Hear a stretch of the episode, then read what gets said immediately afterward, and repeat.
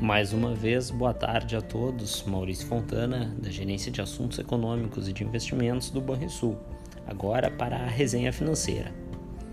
No cenário internacional, o ataque militar contra a Ucrânia, ordenado por Vladimir Putin após semanas de intensa turbulência, tomou conta da agenda.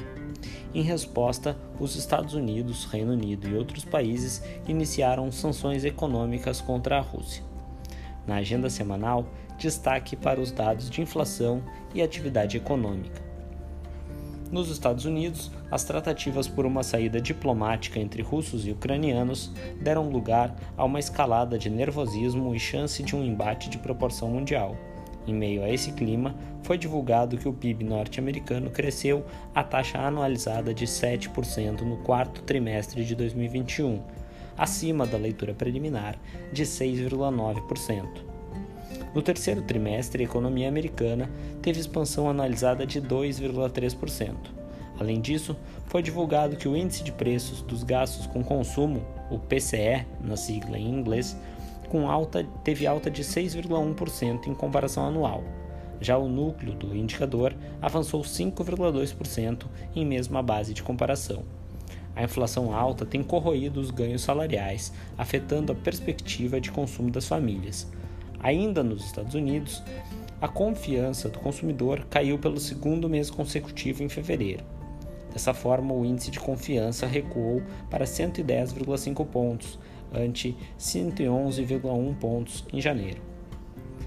Na zona do euro, a atividade econômica acelerou com força, impulsionada pelo alívio nas restrições de combate ao vírus no setor de serviços.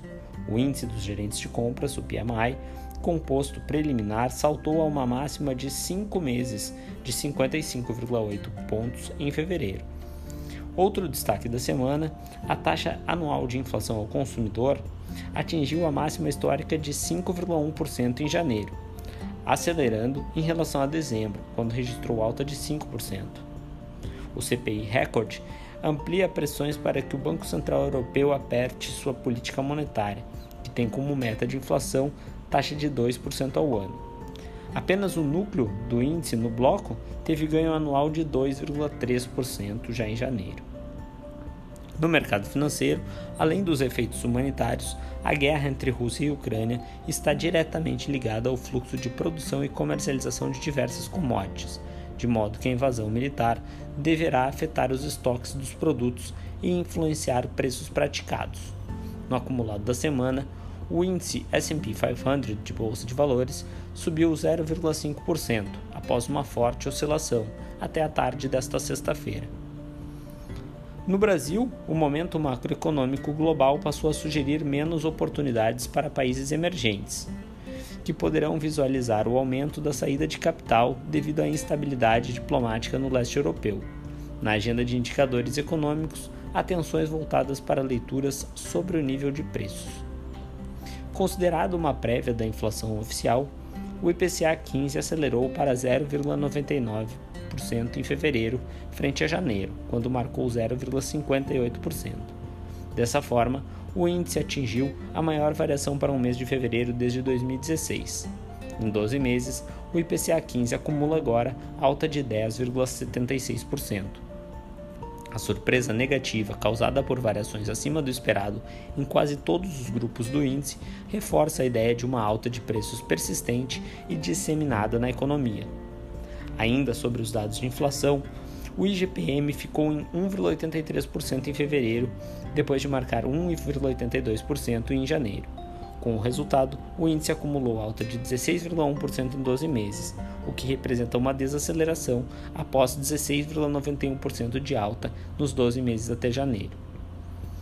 Sobre indicadores antecedentes, a confiança do consumidor subiu 2,9 pontos em fevereiro ante janeiro, alcançando 77 pontos, conforme dados da FGV. Em fevereiro, houve uma melhora na avaliação sobre a situação atual e sobre as expectativas em relação aos próximos meses. O destaque foi o aumento da intenção de compras de bens duráveis, em queda há cinco meses consecutivos. O resultado positivo pode ter sido influenciado pelo Auxílio Brasil nas faixas de renda mais baixas, com perspectivas mais favoráveis sobre o mercado de trabalho. e a situação econômica, que voltaram a ficar mais otimistas.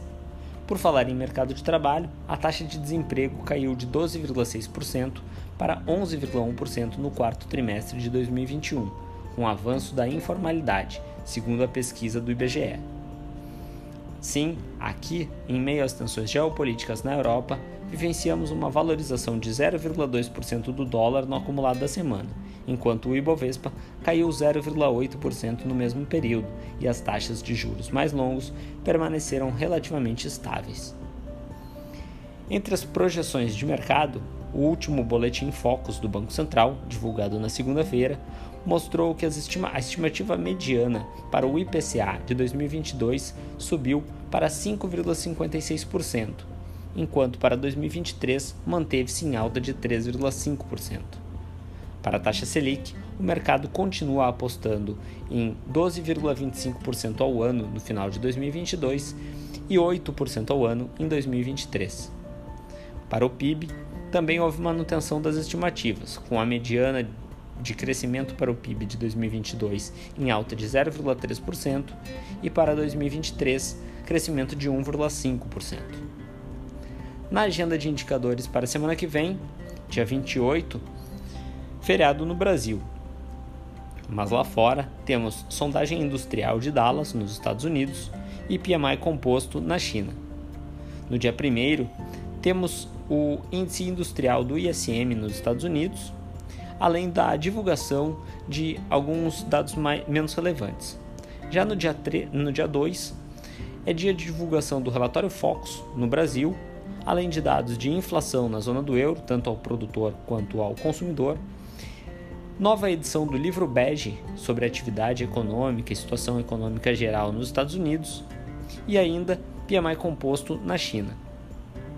No dia 3, teremos o ICBR no Brasil, com preços de commodities, e o PMI composto da zona do euro, além da evolução de vendas no varejo na zona do euro e também o PMI composto nos Estados Unidos. Por fim, no dia 4, teremos a divulgação do PIB do Brasil do quarto trimestre, além da taxa de desemprego nos Estados Unidos em fevereiro. Tenham todos um excelente carnaval e bons investimentos.